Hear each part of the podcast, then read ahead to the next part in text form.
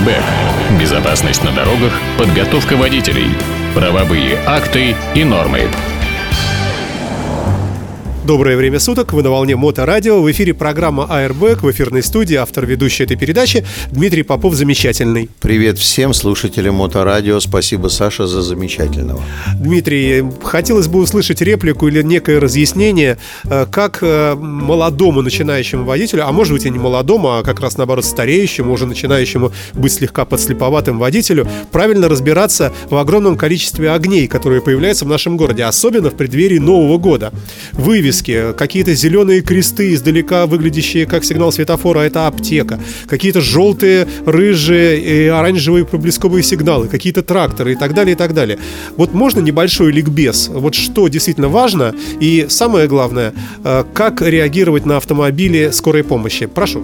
Смотри, интересная история. Мы записываем этот звук в канун 22 декабря, день зимнего солнцестояния, самый короткий день, самая длинная ночь. И вот в последнее время много задают вопросы, как управлять автомобилем в темное время суток, на что обращать внимание, на что не обращать.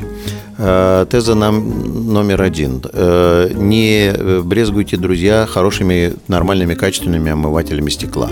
Потому что, к сожалению, мы сейчас с вами находимся в погодных условиях, которые называются температурные метеокачели, когда у нас то плюсовая, то минусовая температура. Огромное количество грязи летит на лобовое стекло. Э, часть этой грязи, кстати, является органикой, это жиры какие-то и так далее. И в случае, когда солнце наше находится низко над горизонтом, лобовое стекло бликует, и вы не видите, в принципе, вообще ничего. Поэтому омыватели вам в помощь. Это раз.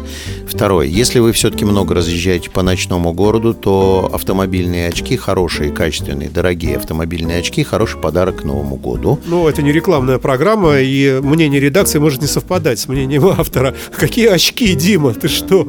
Я не назвал ни одной марки, которую я рекомендовал бы, хотя у меня, как ты знаешь, в коллекции 27, 20 27 штук этих самых разных очков. Серьезно? Я не знал. Да, я очень люблю различные солнечные очки, такие сики. Они все достаточно дорогие. Э, я призываю не путать антибликовые очки и очки антифары. Это разная совершенно история. Разбирайтесь, выбирайте. Э, как правило, должны быть поляризационные. Они действительно хорошо помогают. Я понимаю, что у сотрудников ГИБДД, которые меня останавливают в темное время суток, а я в очках, возникает огромное количество вопросов ко мне, как я вижу, что на дороге. Но, примерив на себя очки, они говорят, о, ничего себе. Оказывается, не просто все видно, а видно все хорошо, только фары не мешают ехать. Слушай, ну ведь в массе своей люди наверняка сейчас скептически улыбаются. Какие очки? И так темно, еще и что-то одевать себе. Потому что они не пробовали, когда мы дойдем до моего автомобиля, я тебе покажу, как это выглядит. Airbag. Э, что касается огромного количества сигналов, и в том числе э, липовых так называемых сигналов, э, все-таки не могу я обойти эту историю. Это вот есть такой замечательный активист движения пробок нет Александр Николаевич Шумский, который, так сказать, все время озабочен тем, что у нас размеры дорожных знаков огромные, что у нас там-сям не хватает знаков, а там их где-то много и так далее.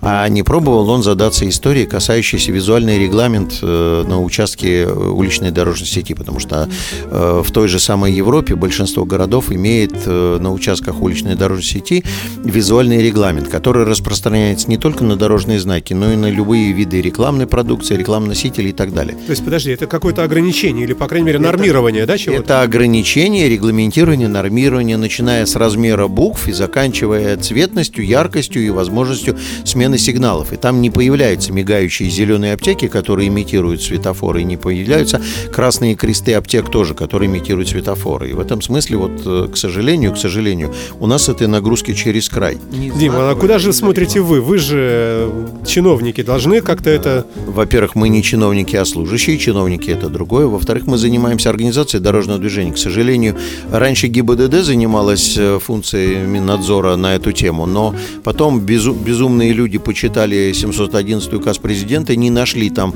слов по, по поводу согласовывает, и от ГИБДД эту функцию забрали от ГИБДД забрали, никому не отдали. В результате э, допускаются массовые системные нарушения ГОСТа 52-289, в котором сказано, что запрещается в красных линиях дороги размещать объекты, которые могут быть, востри... могут быть восприняты как технические средства организации дорожного движения. Поясни простыми стеречь, словами. Стеречь знаки и светофоры. Что значит в красной линии? А, ну, красные линии – это линии, которые определяют границы земельных участков в населенном, например, это межевание территории. Вот эта территория дворовая, а вот эта территория общего пользования называется дорога. И вот в красных линиях дороги, то есть внутри всей территории, которая отведена под дорогу, запрещается размещение каких-либо рекламных носителей, похожих на дорожные знаки, светофоры, или вообще любых объектов, которые очень похожи на светофоры, дорожные знаки. Вот это нарушение сейчас совершается массово и, к сожалению, загоняет водителей в тупик и даже иногда и меня, так скажем, выбивает. А есть описание вот этого э, как это сказать, похожего на светофор. Это что похоже? А, так и все, что в темное время суток светится красным, желтым или зеленым и работает в режимах, похожих на светофор, это инспектор дорожного надзора, вообще говоря, должен устанавливать, выезжая на местности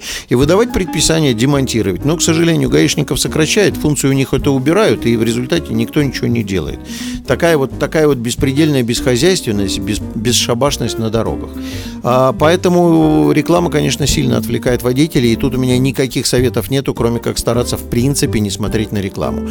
Что касается проблесковых маяков, то, к сожалению, оранжевые и желтые проблесковые маяки в зимний период у нас будут присутствовать. Опять мы неудачно стартовали эту зиму. Почему я говорю неудачно? Потому что из-за температурных качелей снег, зараза, успел растаять быстрее, чем городские власти успели его убрать. Не удалось им рубануть той шашкой, которую они все лето точили. Вот, к сожалению, для них снег растаял быстрее, чем они репетировали, значит, уборочную кампанию. Но оранжевые проблесковые маяки по городу поехали. Оранж... А чем они отличаются от желтых? Желтые и оранжевые по ГОСТу это одно и то же. По ГОСТу это одно и то же. Это транспортные средства, которые перевозят опасные крупногабаритные грузы, дорожные строительные машины, механизмы, уборочная техника, э, организованная перевозка группы детей и машина, которая сопровождает колонну велосипедистов с надписью «тренер». Скажи, вот такие сигналы, они что-то ограничивают, они что-то мне, мне запрещают или только внимание привлекают? Они только привлекают внимание в отношении водителя, который не пользуется этим сигналом, ничего не происходит, просто э, э, нужно быть внимательнее. Сами водители этих транспортных средств получают возможность отступать от требований тех знаков, светофоров и разметок, которые мешают выполнению их специальных задач. То есть крупногабаритный груз повезут по согласованному с ГИБДД маршруту, снегоуборочная машина пойдет, соответственно, по той карте, э, по которой ей нарисовано, и не будет смотреть на знаки предписывающие. В связи с чем в своих действиях водителям ориентироваться на действия вот этих вот самых э, машинок, в общем, не рекомендую. Airbag.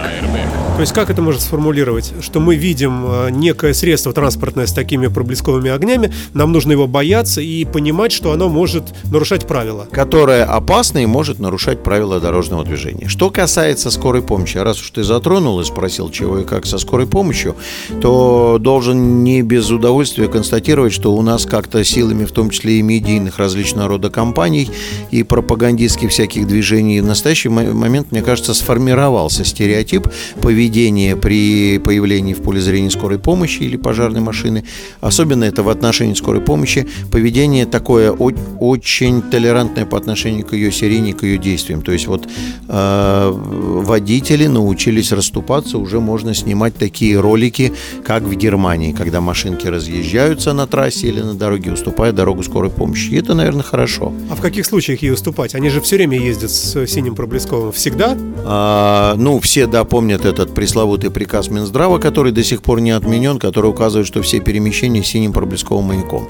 А, напоминаю, что по ПДД преимущество предоставляет применение совместное синего проблескового маяка и сирены. Просто синий маяк говорит, ребята, буду нарушать, но в порядке общей очереди. А для того, чтобы получал преимущество, должен все-таки нагнуться к тумблеру, включить сирену. Ну, прозвучало цинично. Буду нарушать в порядке общей очереди. То есть стоит очередь нарушителей, и в эту же очередь встает и, и тоже проезжает, нарушая. А, ну, не, не совсем так. Вот, например, э, с Ланского шоссе на Ланскую улицу поворачивает автомобиль скорой помощи через двойную сплошную. Он так поворачивает, потому что у него там станция скорой помощи, и ему э, очень долго будет криво-коряво объезжать это все, и он вот здесь таким образом сокращает правила дорожного движения. Но не лезет впереди всех. Включил синий проблесковый маяк, нарушаю, но уступаю дорогу встречным транспортным средствам. Другая история, когда везет больного, тогда включил сирену и несется на всех парах.